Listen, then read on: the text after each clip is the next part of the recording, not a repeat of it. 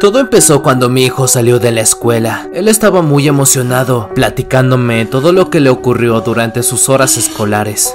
Estaba jugando en el auto y yo le tenía una sorpresa. A él le encantaban mucho las hamburguesas y lo llevé a un lugar para comer, McDonald's. Le fascinaba estar en los juegos, jugar, correr y platicar con otros niños. No era muy tarde, pero para mi sorpresa y la de mi pequeño, casi no había gente en el local, solo estaban ocupadas dos mesas en todo el lugar. Eso era raro para nosotros, porque por lo general siempre había muchas personas. Ah, total, Caminamos al mostrador y pedimos nuestra comida. Él, como siempre, quiso su cajita feliz con su típico muñeco de plástico coleccionable. Ya con nuestra orden, procedimos a tomar asiento. Mi hijo estaba entusiasmado por correr y subirse a los coloridos juegos del lugar. Se veía en sus ojos cómo deseaba subirse a los toboganes. Justamente solo había un niño que minutos antes se fue en compañía de sus padres. En cuanto terminamos de comer, las demás personas ya se habían ido. Solo estábamos nosotros y los trabajadores del lugar. Aún así, mi pequeño deseó subirse a jugar. Bueno, esperaré un rato, me dije a mí misma mientras él se iba. Yo saqué mi celular para abrir mis redes sociales y perder un poco el tiempo. Al poco rato escuché a mi hijo reír muy fuerte. Al principio no le tomé importancia, pero después lo escuché hablando con alguien. A pesar de que estaba lejos, escuchaba la plática de mi pequeño. Le contaba su día, cómo se llamaba y con quién vivía. Me levanté de mi asiento para percatarme de que todo estuviera bien y no estuviera hablando con algún extraño. Le pregunté con quién hablaba. Él solo me dijo que con su amiguito Freddy. Yo no podía ver a nadie y me quedé quieta por un momento. Él solo se fue a seguir jugando. Regresé a sentarme y a echar un vistazo al lugar. No había llegado ni una sola persona, solo estábamos nosotros. Comencé a sentir escalofríos porque veía cómo estaba hablando y riendo, eh, completamente solo. Decidí tomarle una foto con la excusa de que era un recuerdo. Aún no era tarde, pero le dije que se despidiera de su amigo porque ya teníamos que irnos logró causarme más incomodidad de la que ya tenía cuando así lo hizo. Se despidió de su amigo. Ya en el coche le pregunté si tenía algún amigo imaginario. Él me dijo que no, que con quien jugaba era un niño real. Me quedé extrañada cuando dijo que él solo lo podía ver, ya que Freddy llevaba mucho tiempo jugando ahí. Dice que Freddy le contó que él vivía en los baños y de vez en cuando salía a jugar. Por las noches se aburría ya que estaba solo. Mi hijo me platicó que lo invitó a vivir a nuestra casa y creo que Freddy aceptó la invitación, porque cada noche los escucho reír a ambos. Eso suena bastante extraño. ¿Verdad? Esta historia se centra en un pequeño pueblo de México, principalmente en alguna escuela secundaria. Aquella escuela quedaba lejos de los hogares de algunos preadolescentes que tenían que caminar una media hora para llegar a tiempo todos los días de lunes a viernes. Esto era un verdadero problema para algunos padres de familia que tenían miedo de que la inseguridad les pudiera arrebatar a sus hijos, quienes se esforzaban día a día para poder salir adelante. Los padres no se podían quedar callados ante tal situación y planearon hablar con la directora de la escuela Mm, para que implementara algún tipo de transporte que les permitiera estar más seguros. Se realizaron votaciones, pero seamos realistas, la economía de aquella escuela no podía ser nada más que rentar la camioneta de algún padre de familia que se ofreciera a transportar a los alumnos. De entre la multitud surgió Luis, un padre de familia que tenía a su hijo acudiendo al plantel.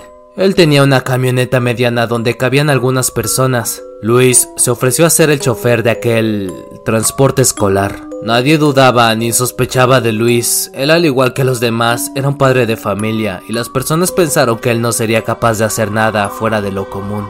Así, durante varias horas quedaron de acuerdo con la directora y los padres ahí presentes.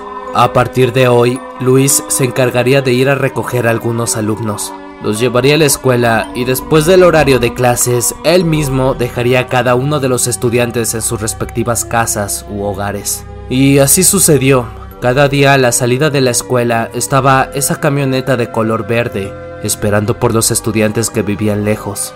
Aquella camioneta particular pronto causaría una enorme confianza para más padres que querían de sus servicios. Todo surgía sin ningún problema, o al menos eso pensaban. Un día, a la hora de la salida, varios alumnos abordaron la camioneta. Sin embargo, aquella camioneta no cumplió con su objetivo. Simplemente nunca más se volvió a ver. Se esfumó. Los padres preocupados llamaron al señor Luis para que diera una explicación o motivo del retraso, pero él no contestaba ni una sola llamada. A estas alturas los padres temieron lo peor. Estaban tan preocupados que todas las noches y días salían en busca de aquellos 13 casi niños que jamás volvieron a sus hogares. Después de un tiempo, una horrible noticia los hizo perder la esperanza. No se trataba de sus hijos, se trataba de Luis. Un campesino lo halló. Dentro de un campo de maíz se encontraba sin vida. La familia estaba devastada, pero al final de cuentas Luis no tuvo nada que ver. Aquí el gran misterio no es quién asesinó a Luis y dejó su cuerpo abandonado en medio de la nada. El verdadero misterio es quién ahora conduce aquella camioneta escolar de color verde y qué intenciones tiene con aquellos estudiantes. Quizá otro misterio aún más grande y espantoso es si realmente podemos confiar en las personas.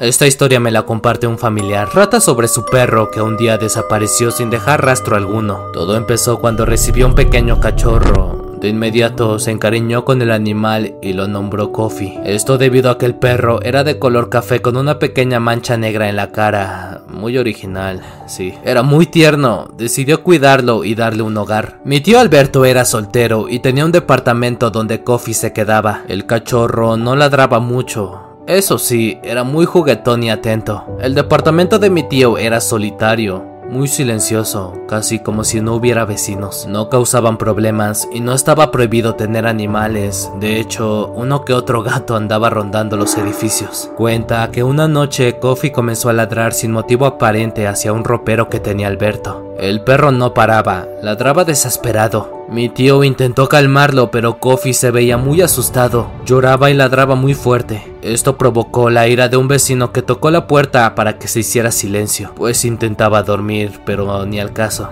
Alberto logró calmarlo después de unos minutos. Esa noche durmió en la habitación donde se quedaba mi tío.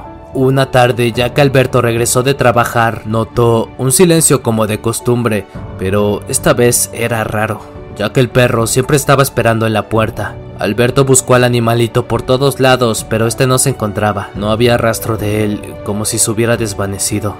Él hizo lo que todos harían, pegar volantes con la imagen del perro porque pensaba que se había escapado de alguna forma.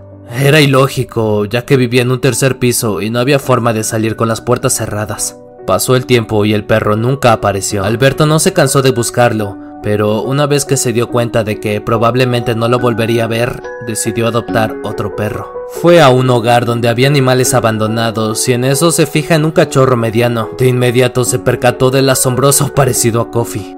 Era café al igual que sus ojos, pero lo que más le sorprendió es que tenía una mancha de color negro en la cara, no exactamente donde la tenía Coffee, pero sí muy cerca. Obviamente lo adoptó y le dio un hogar con mucho cariño. Actualmente el perro es muy travieso, es feliz estando a un lado de Alberto y su esposa. Esta vez colocó cámaras de seguridad para ver todo lo que no puede ver cuando él no está. Las cosas han cambiado mucho, pero aún recuerda a Coffee. Siempre se pregunta qué es lo que pasó con él, pero está feliz de tener un nuevo perro al que quiere igual o más que su antiguo perrito. Mi tío está convencido de que él es Kofi y que regresó para estar con él una vez más, aunque no lo sabemos realmente.